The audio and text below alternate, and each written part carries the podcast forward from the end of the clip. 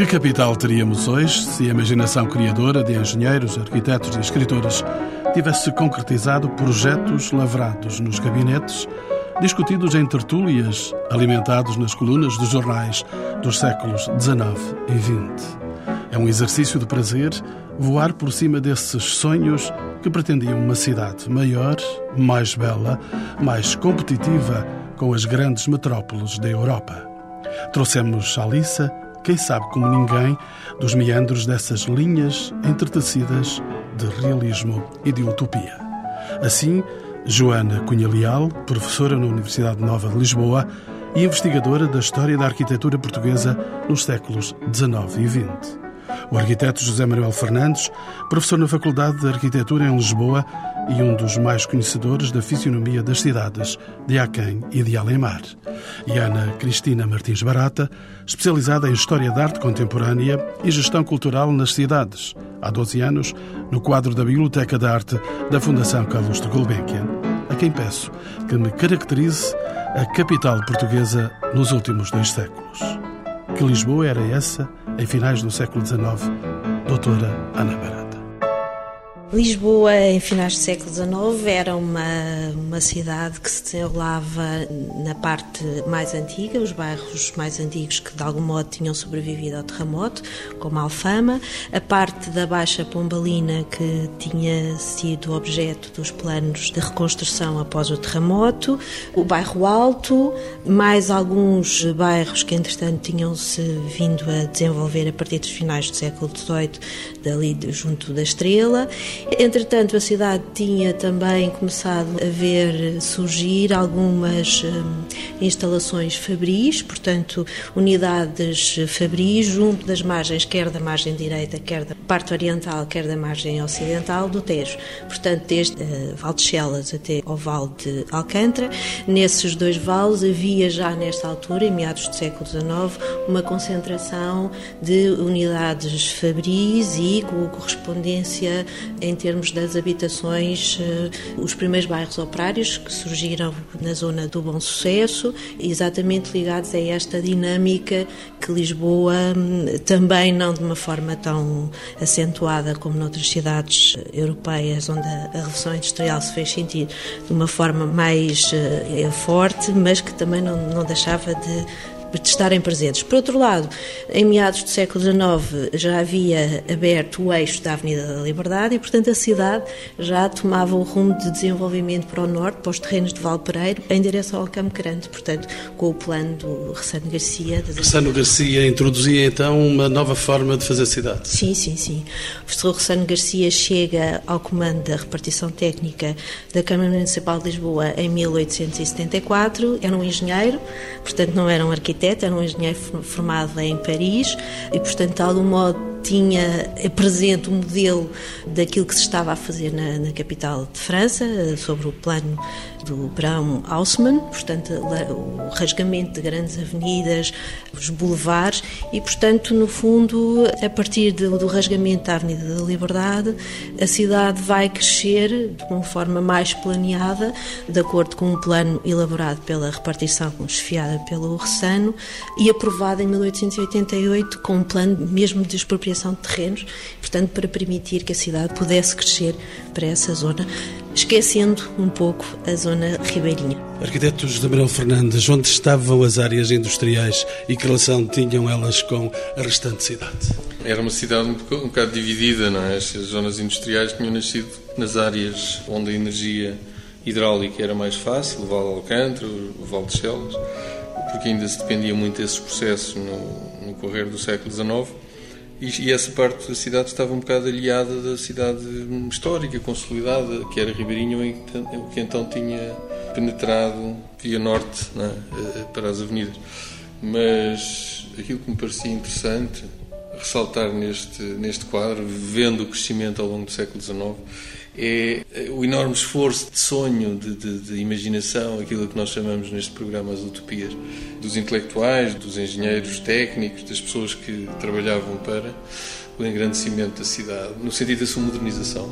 E que agora, vendo ao longo deste, deste nosso tempo, olhando para trás, parece ser uma espécie de compensação por um país miserável, protetorado da Inglaterra, que não tinha capacidade para realmente instituir a utopia. Quer dizer, modernizar a sério, fazer um cais e um porto moderno a sério, fazer uma ponte sobre o Tejo a sério, fazer um túnel, é, tudo isso. Portanto, é esse processo que é um bocado. é fortíssimo, é, é contraditório e, e deixa-nos perplexos. A outra coisa é, a maior parte desses sonhos relacionam-se exatamente com a cidade industrial que me perguntam onde se situar. Quer dizer, é uma cidade do sobe e desce, dos vales abruptos, não urbanizados ainda, das zonas altas e da alternância entre vale e colina. E, portanto, são utopias que se prendem com a dificuldade de modernizar uma cidade de sobe e desce de baixas e de altas, que é Lisboa, que é a cidade tradicional. E de colocar o gás e a eletricidade que, entretanto, estavam a aparecer pela Revolução Industrial. Sim, eu, que há uns 15 anos fiz um catálogo chamado Lisboa em Movimento, exatamente sobre este período da segunda metade do século XIX, em que se vê essa, essa gesta verdadeiramente heroica, as infraestruturas, as formas de abastecimento de energia, a tração depois das, das tranvias, dos elétricos, mas com enormes dificuldades. Quer dizer, a ponte é inevitável numa cidade de solidez. A ponte em Paris ou em Londres é um elemento secundário. Há um sonho fantástico em Lisboa, que é uma ponte a atravessar a Avenida Liberdade, com uma, uma, uma charneira na, no Torel e depois virando para o castelo. Isto era extraordinário, mas era um investimento de tal ordem que realmente estava completamente aliado das possibilidades reais. Quer dizer, não é que fossem utopias de engenharia, elas eram até praticáveis em termos de construção. Mas o desfazamento com a, com a realidade financeira do país e da cidade era brutal. E neste sítio, nesta cidade, chegaram entretanto os comboios e os elétricos. Os comboios, as estações de caminho de ferro, foram no, no âmbito do urbanismo oitocentista importantes polos de fatores de desenvolvimento da própria cidade e de condicionarem o próprio desenho da cidade. Aqui em Lisboa não aconteceu. A estação de Santa Apolónia vai surgir no, no, no Cais de Santarém, portanto, numa zona que ficava, uh, nesta altura, um bocadinho uh, fora do centro, da parte mais, uh, mais populosa, embora neste sítio houvessem já indústrias. indústrias, indústrias importantes nesta, nesta parte da cidade. Ela surge logo ao virar a metade do século XIX, é o início da, da linha do caminho caminho de ferro. A estação do Recio depois vem alguns anos mais tarde, já no, na parte mais central, podemos assim dizer, da cidade, portanto, junto da Praça do Recio e daquele que era o centro comercial nesta altura. E também por estes anos se começa a delinear, se começa a lançar a linha de caminho de ferro que vai ligar Lisboa a Cascais. O projeto inicial é Lisboa-Sintra e depois a linha vai se quedar por Cascais, mas também é nesta dinâmica de desenvolvimento de circulação viária, portanto, de ligação entre Lisboa e as periferias também, portanto, as localidades que estavam à volta que vão surgir estas infraestruturas uh, ferroviárias que estão ligadas com a política dos melhoramentos iniciada com o Fontes Pereira de Melo e com a regeneração. Já lá vamos, arquiteto José Manuel Fernandes, o que é que se pretendia de facto para a cidade de Lisboa em finais de 800? Era um modelo genérico da cidade europeia industrial e pós-industrial, sobretudo Paris, mas um pouco Madrid, Barcelona e a imagem geral de Londres e até das cidades americanas. Não é? O Elsa elogiava muito a, a vivência industrial de Chicago, o desenho de Chicago. Lisboa tinha qualquer hipótese de ser uma Paris, de ser Londres, de ser não, Chicago? Não tinha, mas é essa, eu acho que essa diferença entre a realidade eh, sonhada e a realidade possível é que fez da Lisboa modernizada uma, uma Lisboa modernizada castiça. Quer dizer, continuou o casticismo numa visão moderna. Por exemplo, a, a Avenida da Liberdade, é? que é o grande sonho do crescimento para norte, é mais larga que a principal avenida de Paris, o Champs-Élysées só que é três vezes mais curta. e chega a uma rotunda eh, em que dois dos braços não têm possibilidade de funcionar por causa do declive ser excessivo. Portanto, desenha-se Paris num sítio onde isso não pode ser uh, realmente viável em termos práticos. Só, só mais tarde, 40 anos depois, é que Eduardo Pacheco percebeu que podia adaptar a Joaquim António de Aguiar aos automóveis e depois à autoestrada. Mas isso dá-lhe um caráter, esse, esse entre o desenho da imitação tecnológica dos boulevards, do modelo das grandes avenidas à maneira de Paris, e depois a constatação da Avenida de Fogo Curto, é? que diz o que essa refere, dá-lhe um caráter. A Avenida da Liberdade é lindíssima, precisamente porque é curta, é, é apenas um passeio, não é? E, portanto, digamos que há uma especificidade, há um, os arquitetos e engenheiros do, do, da cidade souberam encontrar uma, um equilíbrio e uma, uma espécie de reinvenção dos modelos adaptados à cidade. Se tivesse subido até ao Parque Eduardo VII, seria bem mais longa. Sim, mas é interessante que isso hoje seja no domínio dos sonhos. Não só de Miguel Paes, o Cristino da Silva tentou novamente, o Santos e Castro nos anos 71 tentou novamente. Mas o que é interessante é exatamente essa diferença, essas coisas que ficam no papel, mas que não deixam de ser sonhos e que têm a realidade uh, patrimonial do sonho de há um século, de há 50 anos, não é? Acho que isso é, é um, dá um caráter. A dimensão excessiva das utopias na cidade de Lisboa decorre da miserabilidade da cidade de Lisboa no final do século XIX, das incapacidades reais. E isso é extraordinário, dá-lhe um caráter interessante. Diante da repetição da palavra utopias, eu vou precisar de conhecer melhor a intensidade da palavra. A doutora eh, Joana Cunha Leal, investigadora da História da Arquitetura. Que utopia era esta no século XIX e no século XX para os portugueses? Eu gostava de começar por responder repegando algumas coisas que os meus colegas já disseram, nomeadamente a ideia do desfazamento entre as possibilidades existentes e a dimensão da utopia, mas gostava também de eh, lembrar que o modelo sonhado de cidade muito colado à imagem das grandes metrópoles internacionais, e, e utilizo aqui metrópole com toda a sua carga simbólica, é justamente uma ideia de cidade que, a ter sido em alguns casos aplicada, teria posto completamente em causa Lisboa tal como nós a conhecemos, não é? Nomeadamente por em causa aquilo que justamente esteve sempre colado a esses planos utópicos de melhoramento e de renovação de Lisboa, que é precisamente a existência dos bairros históricos.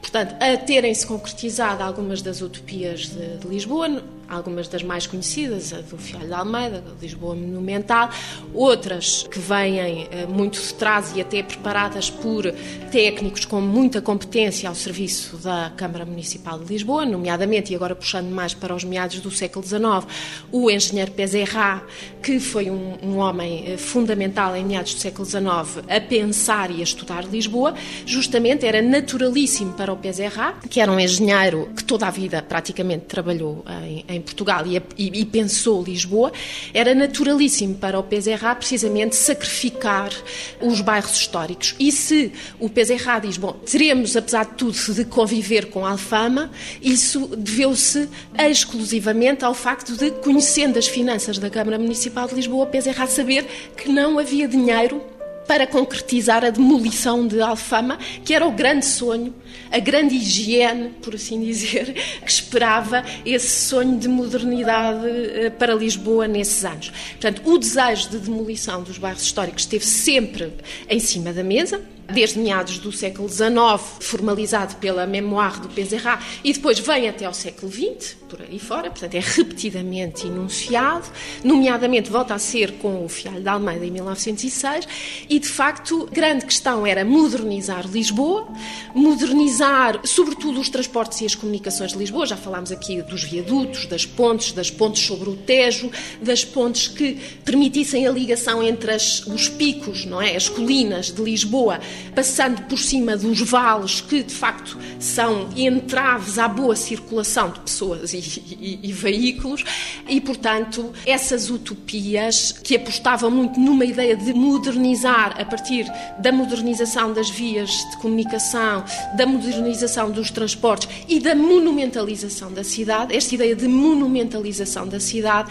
era de facto, de certa maneira, também tornar Lisboa uma cidade com condições de higiene e salubridade irrepreensíveis, portanto, uma ideia uh, uh, higiênica eh, de Lisboa, são de facto utopias desmedidas de algum modo, mas que também poriam completamente em xeque-mate a preservação daquilo que hoje nós consideramos o absoluto património histórico da cidade de Lisboa, como são os seus bairros históricos, não é? Portanto, este, estes contrastes que é preciso fazer sobressair, enfim. Arquiteto José Manuel Fernandes, imagino os ouvintes cheios de curiosidade em saber que projetos foram pensados e não foram executados. Construa-me esses projetos, diga-me como é que eles foram, que veleidades eram essas, Que realidades não assumidas estavam por aí? Eram os tais projetos que sonhavam vencer as dificuldades morfológicas de uma cidade acidentada, que uma cidade que sonhou viver inicialmente junto ao rio e que foi pensada inicialmente para viver junto ao rio, um modelo mediterrâneo, da encosta, das colinas, dos vales.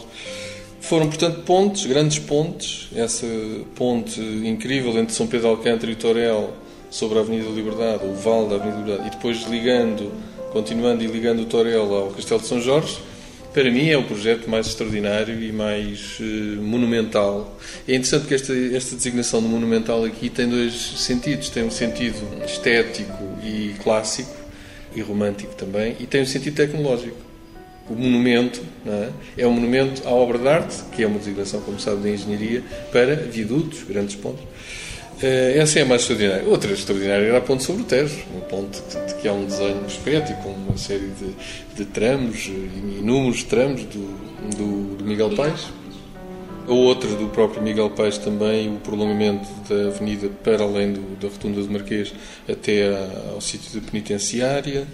E depois há, portanto, há um, há um livro editado em 2001 que é Lisboa Passado e Presente e a Lisboa Presente e Futuro, que é uma coletânea dos, dos textos, digamos, fundadores da utopia no final do século XIX que é do engenheiro Mel Matos, que faz a Lisboa do ano 2000. Em 1906, pensa Lisboa do ano 2000. Esse é o Fialho de Almeida, em 1906. O Mel Matos, penso que é um... Em 1906 também saem os dois ah, textos na ilustração portuguesa.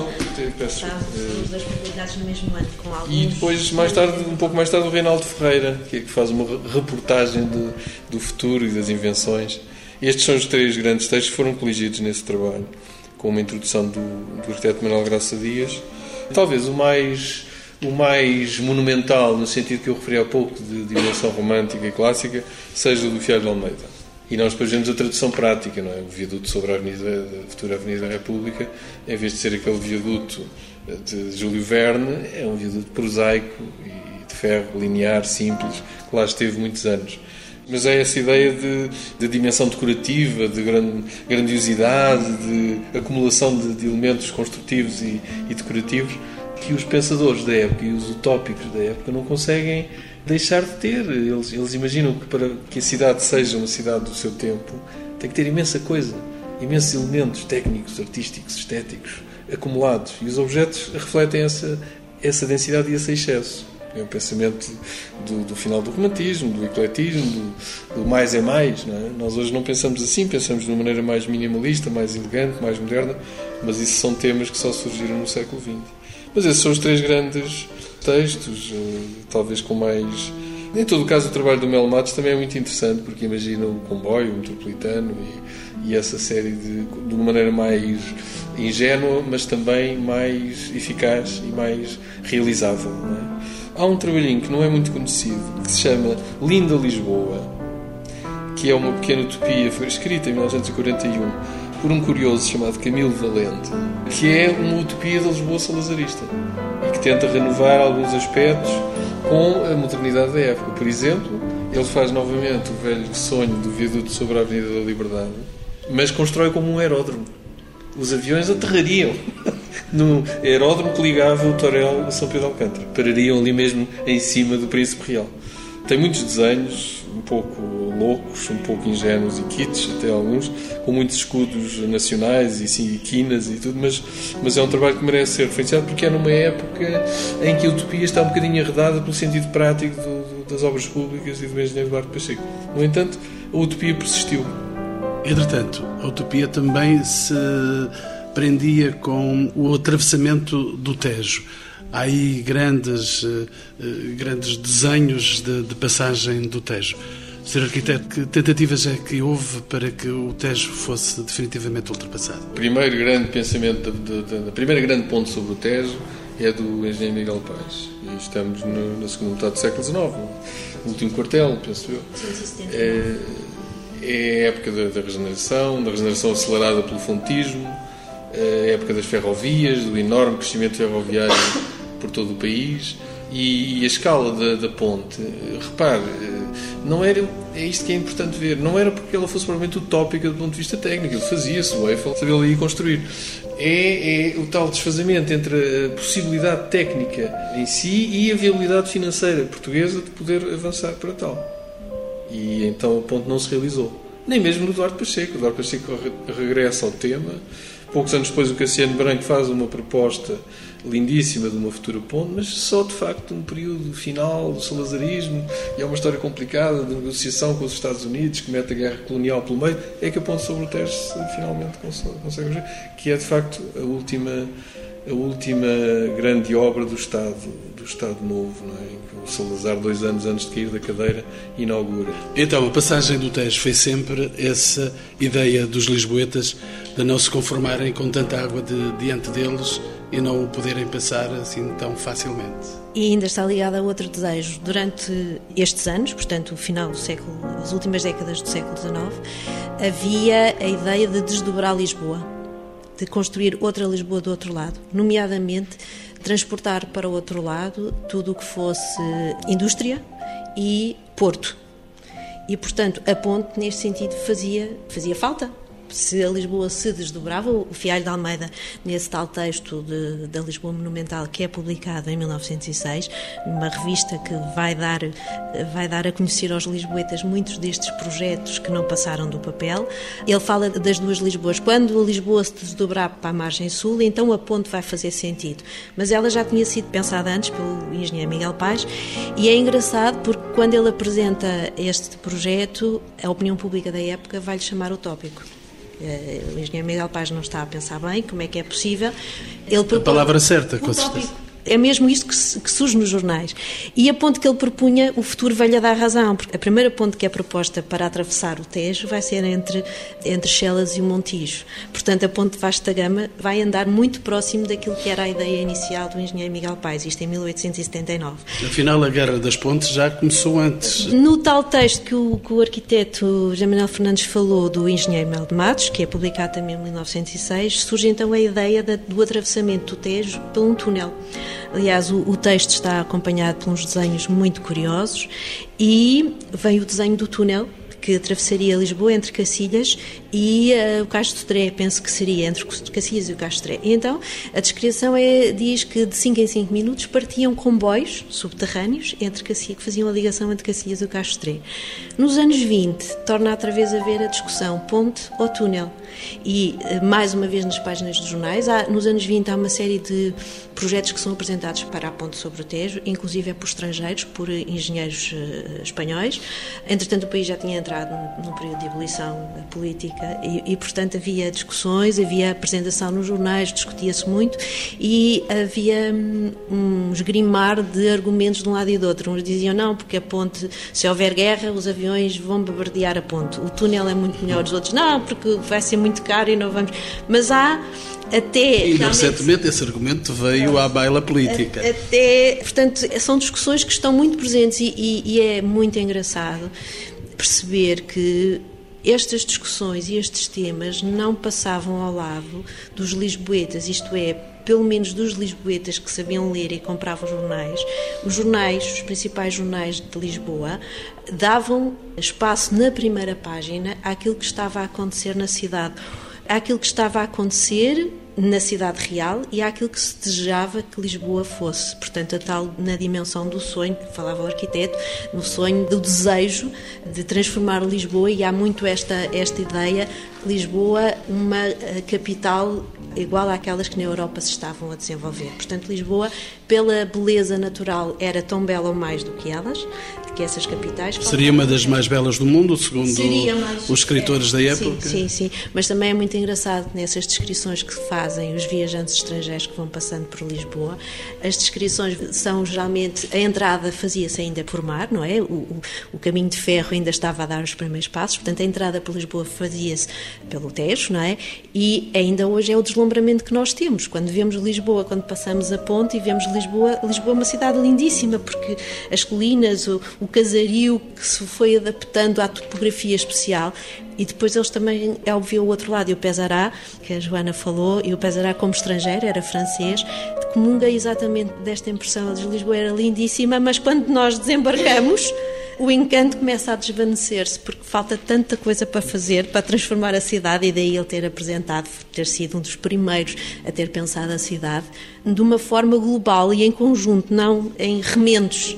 Eu, eu, gostava de acrescentar qualquer coisa ao que dizia a minha colega Ana Barata, que é o facto de o fascínio de Lisboa ter sido efetivamente um fascínio com a situação natural da própria cidade, não é? O modo como ela se acomoda nas colinas, se apresenta perante o Tejo, portanto, essa ideia de uma topografia que favorece as vistas deslumbrantes e que dá, de facto, uma, uma paisagem, uma imagem da, da cidade que é uma paisagem, que é lida como uma paisagem.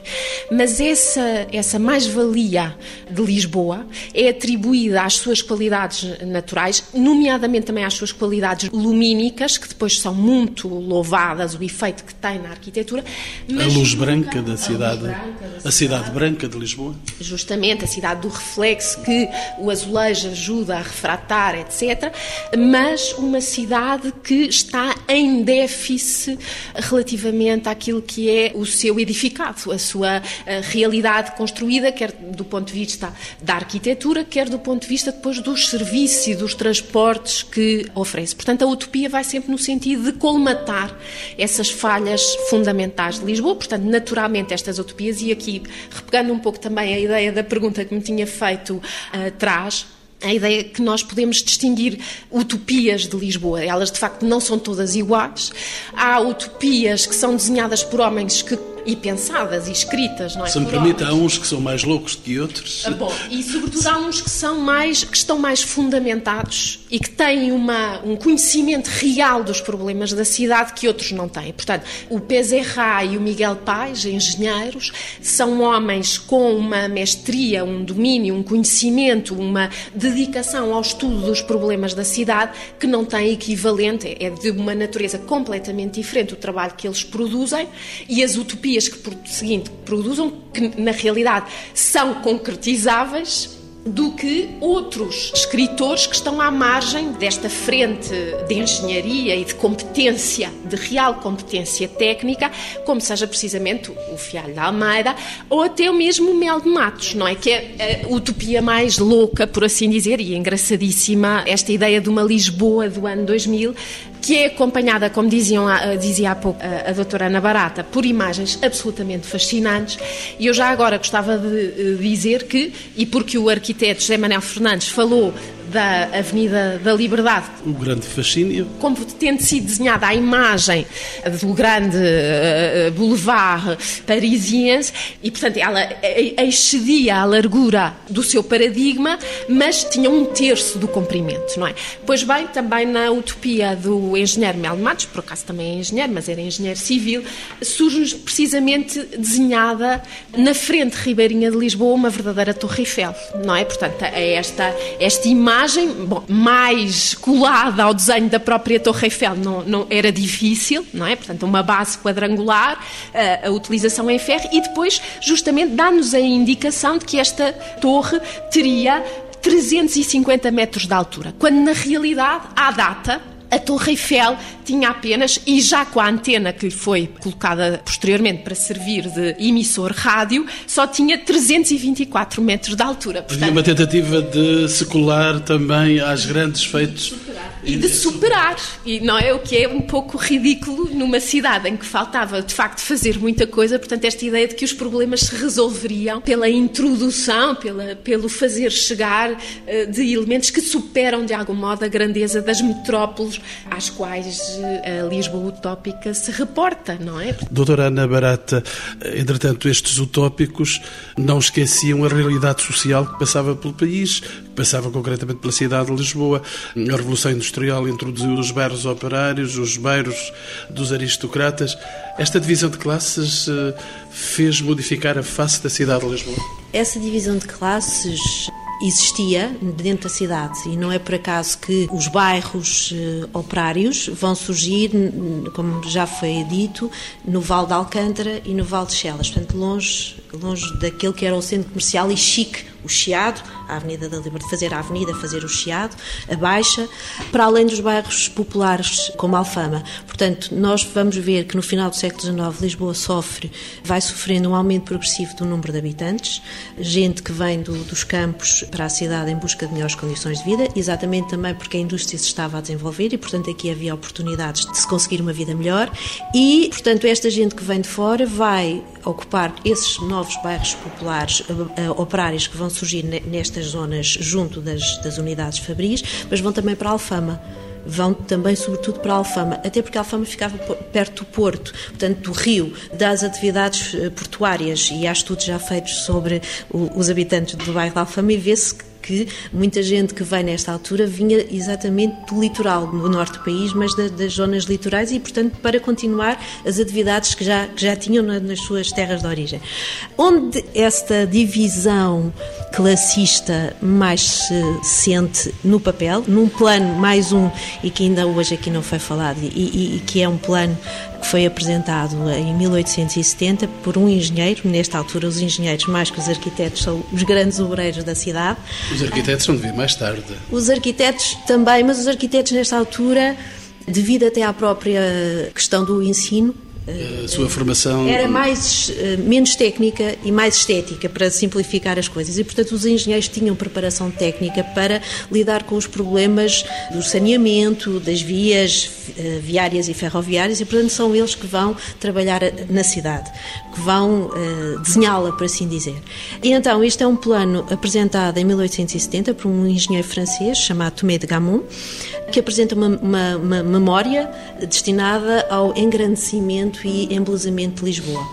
E o que é que consta este plano? É um plano que é apresentado para as duas margens oriental e ocidental do Tejo, tendo a Praça do Comércio como centro.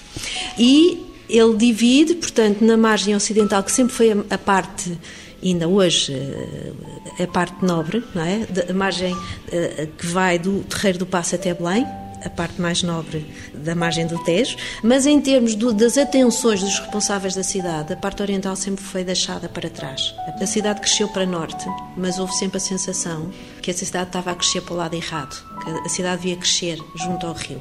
E o que se devia embelezar, e o grande boulevard que faltava, porque já havia um boulevard natural que era o Tejo, então faltava um outro, que era o Boulevard do Tejo mas o Tejo e ao lado um boulevard que se chamaria o Grande Boulevard do Tejo, mais que o do Boulevard da Avenida. Há sempre, até hoje, por assim dizer. E este plano deste francês, voltando um bocadinho atrás, ele, ele propõe a construção de dois bairros, um na parte oriental, por onde ele atirava o porto, portanto, neste momento ainda não havia Porto de Lisboa, o Porto estava a, a pensar-se para se construir, portanto, ele punha as atividades portuárias todas para lá da Praça do Comércio e para o lado oriental, e aí construía um bairro operário. Na parte ocidental. Que foi construído que foi vários até, eh, vários até. Na parte ocidental, ele então punha as habitações de luxo para as classes abastadas. Na parte ocidental, ele previa um, uma espécie de um bois de Bolonha, mas como os pobres das classes laboriosas também precisavam de espaços verdes, ele também previa para o pé dos bairros das classes laboriosas, mais pequeno em tamanho, portanto não tão uh, grande em dimensão, mas também um pequeno bosque, um pequeno jardim, exatamente para que eles, os trabalhadores pudessem usufruir dos espaços e de um ar um pouco mais, mais salubre. Doutora Joana hum, Cunha Leal, eh, são de facto os jardins que vão também marcar esse cuidado com uma, com uma cidade utópica, eh, tão bela, tão bonita junto à água, os jardins necessariamente tinham que ser levantados, e nós no século XIX e olhar o século XX. Eu acho que os jardins têm essa função de embelezamento, mas têm também e sobretudo uma função higiênica. Portanto, acho que se há uma arma poderosa para desenhar a cidade, tão poderosa, atrever-me a mesmo a dizer, quanto o peso da industrialização é sem dúvida o, a, a, ideia da, e, o, e, o, acirramento, por assim dizer, de, de uma ideia de sanitarização não é? Portanto, essa ideia de que é preciso higienizar, criar condições de salubridade no ambiente urbano que leva justamente ao reforço, por assim dizer, da imagem idílica da natureza não urbana, não é? Portanto, a ideia de trazer essa natureza para o interior da cidade. Faz-se isso, evidentemente, com uma sensibilidade e com um gosto para com essa natureza, mas esta ideia de cumprir uma função está muito presente. E, fundamentalmente, logo à raiz, quando o Marquês de Pombal constrói o jardim público, o passeio público, não é? Que vai ter várias fases de, e várias intervenções ao longo do século XIX, nomeadamente uma que é fundamental, que é a retirada dos muros que, por assim dizer, escondiam essa essa presença verde no topo da cidade pombalina. Portanto, há várias transformações, nomeadamente, então, esta construção da cortina gradeada que permite esse diálogo da cidade com o jardim e será destruído efetivamente para a construção da Avenida da Liberdade.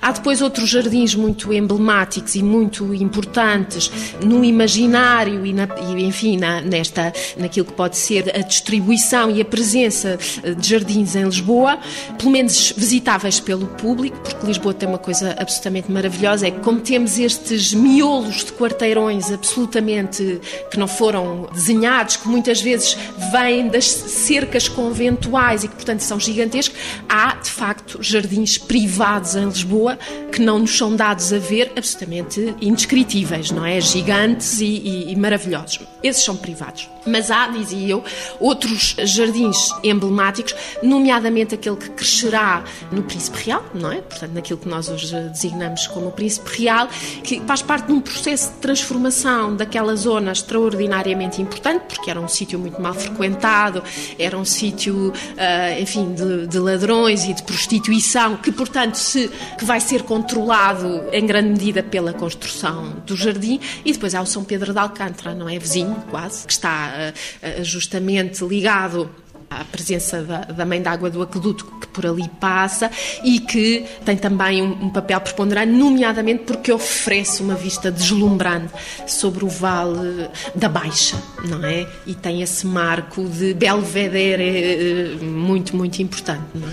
Doutora Joana Cunha Leal, vamos nos aproximando do fim desta nossa conversa. Das várias propostas existentes, alguma coisa se concretizou? Dessas, dessas várias propostas que foram feitas, alguma coisa se concretizou e está aí nos nossos olhos? Bom, a ponte sobre o Tejo, metropolitano. Foi tudo muito mais tarde. Isso é do nosso tempo. Uh, imediatamente, não. Aliás, isso é que dá o caráter utópico que nos trouxe aqui, não Ficou é? tudo pelo caminho. No imediato, sim, não é? Como já disse, algumas coisas, eh, ainda bem que não foram para a frente, porque, nomeadamente, bom, o Fialho de Almeida pensa demolir o Castelo de São Jorge para instalar um palácio da Alcáçova, um casino Portanto, há coisas que ainda bem que não, não, não foram para a frente e que, portanto, uh, nos permitem reconhecer a cidade, de certa maneira, que de outro é, é modo isso que eu seria... perguntava à doutora Cristina Barata. Teríamos uma cidade muito diferente se esses projetos tivessem ido avante? Não teríamos para já o Castelo de São Jorge? Nem Alfama. Houve, hum, durante este período, vários planos de melhoramentos que hum, contemplavam o arrasamento, puro e simples, do bairro de Alfama. Portanto, era um sítio infecto, utilizando a, a terminologia da época, onde os miasmas se propagavam e, portanto, havia que arrasar, construir uh, ruas largas, retilíneas, se fosse possível, naquela topografia difícil, porque Lisboa tem uma topografia que faz o seu encanto, mas que também dificulta o, o trabalho de, de, quem desenha a cidade. Se esses planos tivessem sido executados, nós teríamos uma cidade mais veloz, porventura? Sim, mais plana e retilínea, sem dúvida. E na zona que agora está outra vez em discussão, que é a Zona Ribeirinha, também seria uma cidade diferente. E não falámos aqui ainda hoje de um homem muito importante, este já arquiteto, o arquiteto Miguel Ventura Terra, que fez parte da primeira variação republicana da cidade de Lisboa, que estamos agora a comemorar 100 anos, e que sonhava a Lisboa Futura, que também tem um texto chamado a Lisboa Futura. E Ele tem o seu nome ligado ao prémio Valmor. Valmor. É verdade, justamente. foi o primeiro arquiteto a ganhar o prémio Valmor. Esse não era um utópico? Era no seu desejo de ver engrandecida e embelezada a cidade. E, portanto, era neste sentido, mas mais uma vez aquilo que ele apresentava, as soluções, por exemplo, ao descongestionamento da Rua do Arsenal, que agora se fala novamente, eram muito. Aliás, Em termos técnicos e executáveis, se houvesse dinheiro, se a Câmara Municipal de Lisboa tivesse tido dinheiro nos seus cofres, ela teria sido execuível de se fazer. E, e a margem ribeirinha entre a Parça do Comércio e Santos, que era para onde ele propunha, teria sido muito diferente se o arquiteto Ventura Terra tivesse conseguido vencer a oposição da época em relação aos destinos da cidade.